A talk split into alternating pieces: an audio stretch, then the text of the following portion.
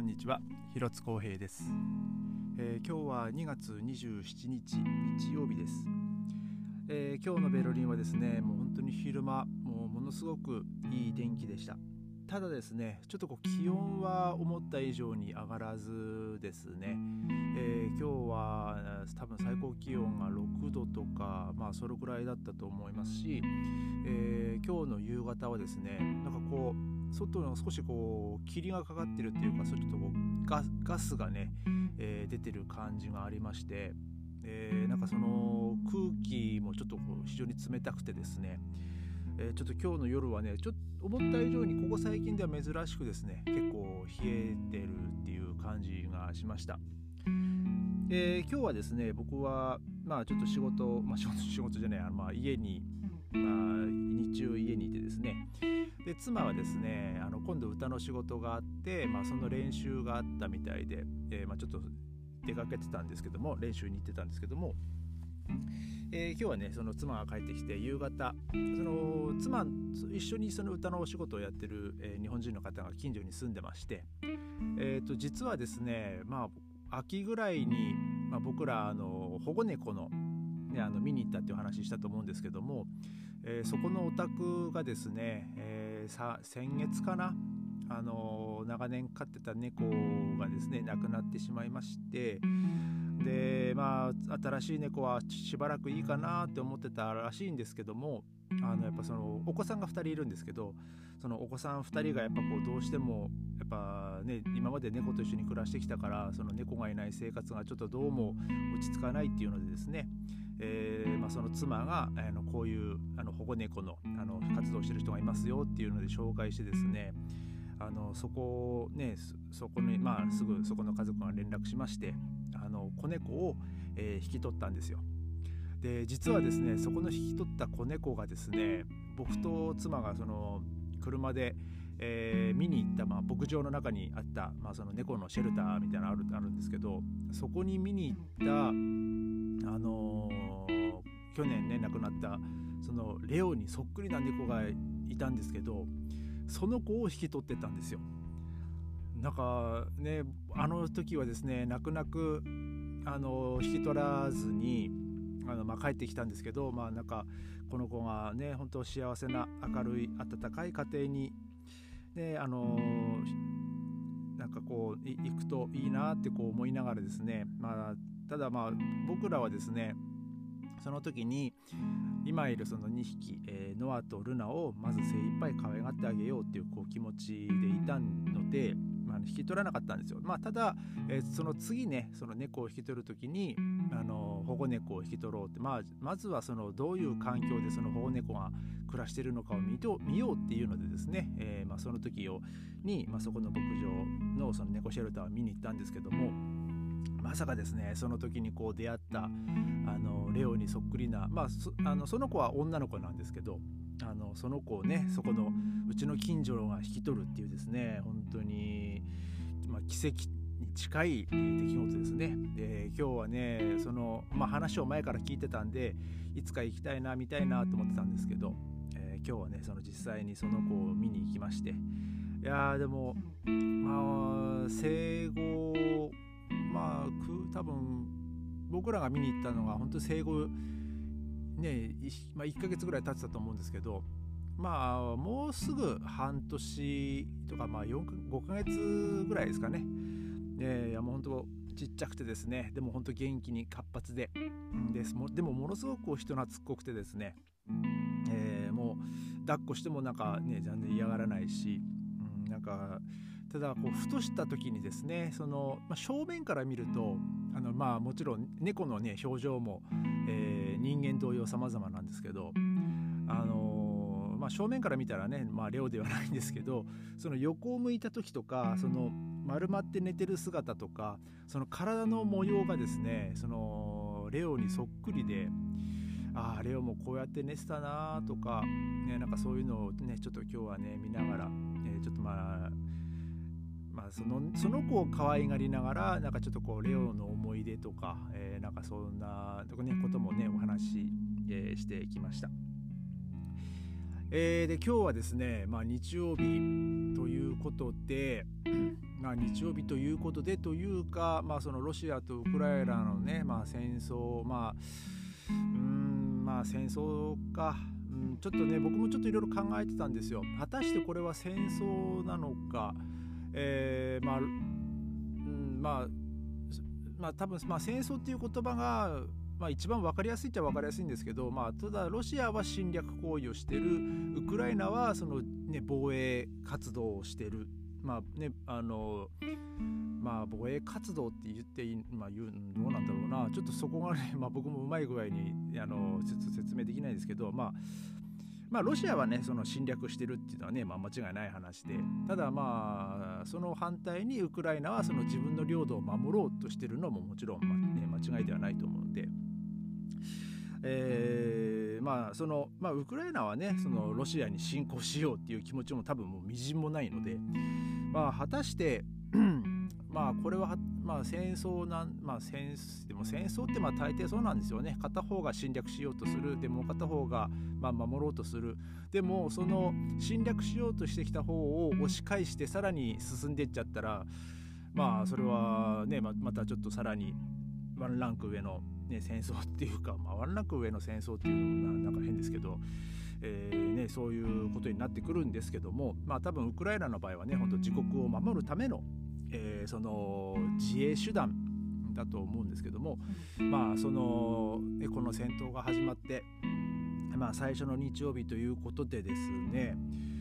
えー、今日ベルリンの、えー、6月17日通り、えー、そのブランデンブルグ門から、えー、ジーゲスゾイレっていう、まあ、その塔があるんですけど、まあ、大体1.5キロぐらいかなの直直線の道があるんですよ。でまあ毎年、まあ、毎回ですね あのー、まあ、例えば、まあ、コロナ前はですねあの年末なカウントダウンパーティパーティーとかあとまあドイツの統一記念日10月3日とかですね、えー、そこがまあ歩行者歩行者天国みたいになったりまあ僕がそのドイツ来て2日目にねあのホストファミリーの家族にそこにあのあの連れてってもらってそのままうちのホストファミリーはねそのまま旅行に行ったっていう話もしましたけど、えー、今日はねそこの通りにですねあの最低最低10万人ですよ。最低10万人のベルリン市民が集まってその反戦デモをしたっていう、えー、ニュースが、えー、出てますね。その、まあ、僕の情報源って大抵 あのインスタグラムの、えー、ただ、えーまあ、そのちゃんとしたメディアの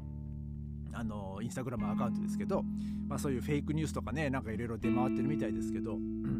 えー、そういう、えー、ZDF とか、えー、ターゲシャオとかあとベルトっていう、まあそのあたまあでえー、その新しくちょっとまた、ね、フォローしたアカウントもあるんですけど、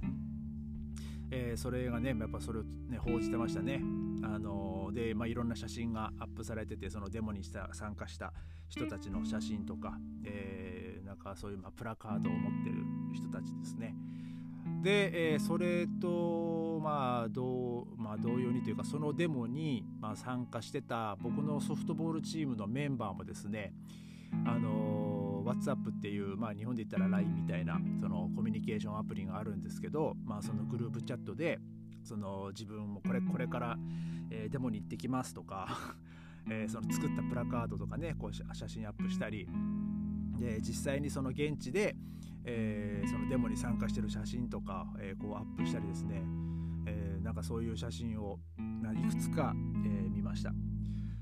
でちょっとまあ今日ねその妻も実はその練習の帰りに、まあ、自転車でその近くを通って、まあ、見てきたらしいんですけどなんかほんとものすごい数だったみたいで。で結構子連れの方がね多かったみたいです。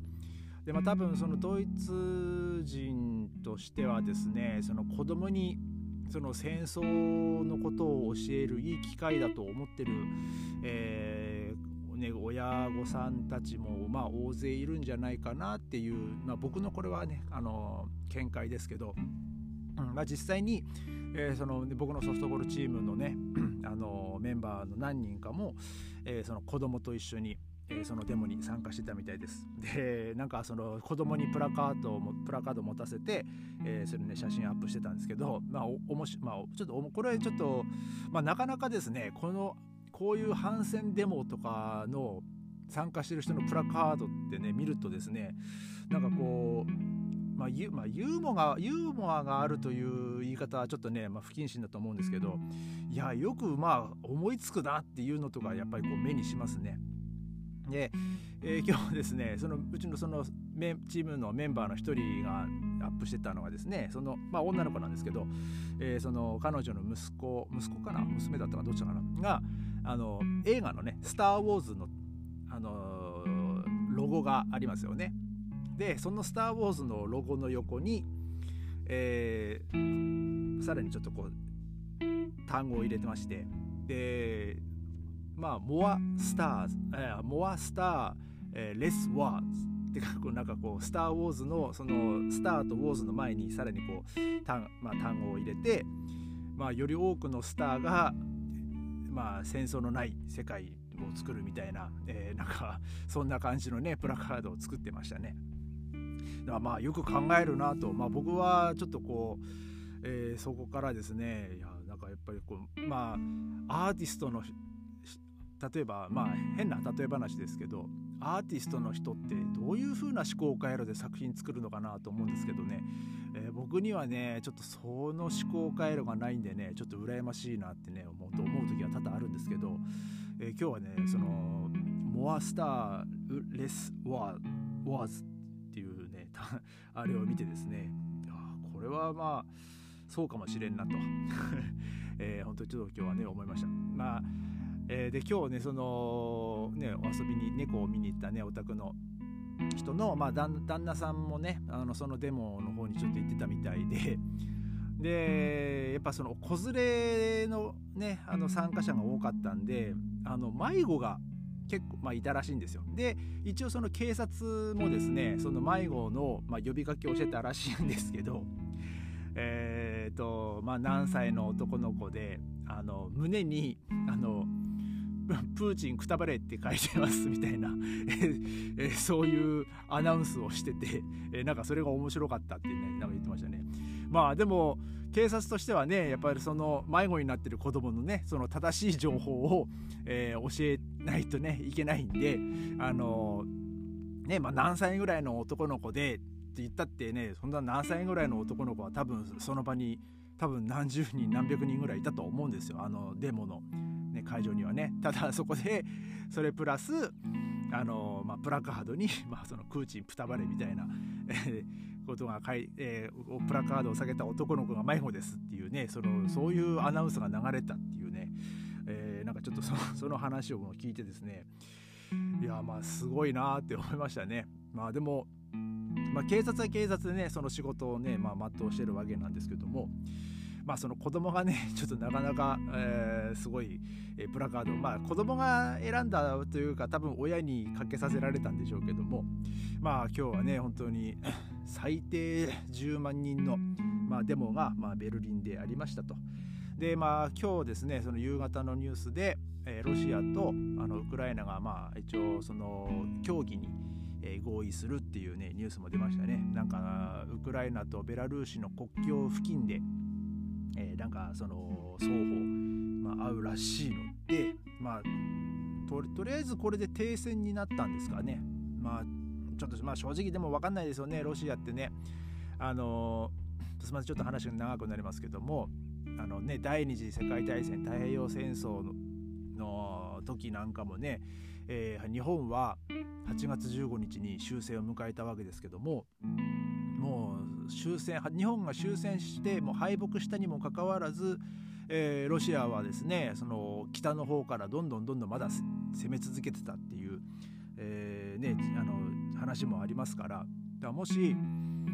そだからその時にですねあのわずか残されてた日本兵がもうこれでねあの家族のもとに帰れると思ってたのに、まあ、まあ当時のソ連がですねまだ攻撃をやめないので戦わざるを得なかったっていう、ね、話があってでその人たちが頑張ってくれたおかげであの日本はねその北海道の半分ぐらいをね本当にソ連に取られたんじゃないかっていうねあの話が、まあ、あるねあるぐらいですから、えー、もう下手したら、えー、その北海道半分以上じゃなくてですねでそれプラスもう本州のえー、まあ東北地方なんかねもう下手したらあのある意味その干渉地帯にされてたかもしれないですからねそのソ連の。ね、なんかもうそういうこともね本当ソ連っていう国、まあ、ロシアのまあその、まあ、気質というか、まあ、なんかちょっとね、まあ、その侵略行為っていうのはね、えー、なんかちょっとこう、まあ、言い方はすごい悪くて申し訳ないんですけども、うん、なんかにじみ出てくる感じがしないでもないので、えー、まあちょっとねあの、停戦になるとはいええー、ねまあ、ちょっとウクライナの皆さん、まあ、気をつけてほしいなと、えー、思います。えー、まあ、今日は、え、ちょっとまたね すみません長くなってしまいましたけれども、え、こんな感じで終わりたいと思います。え、それではまた明日ありがとうございました。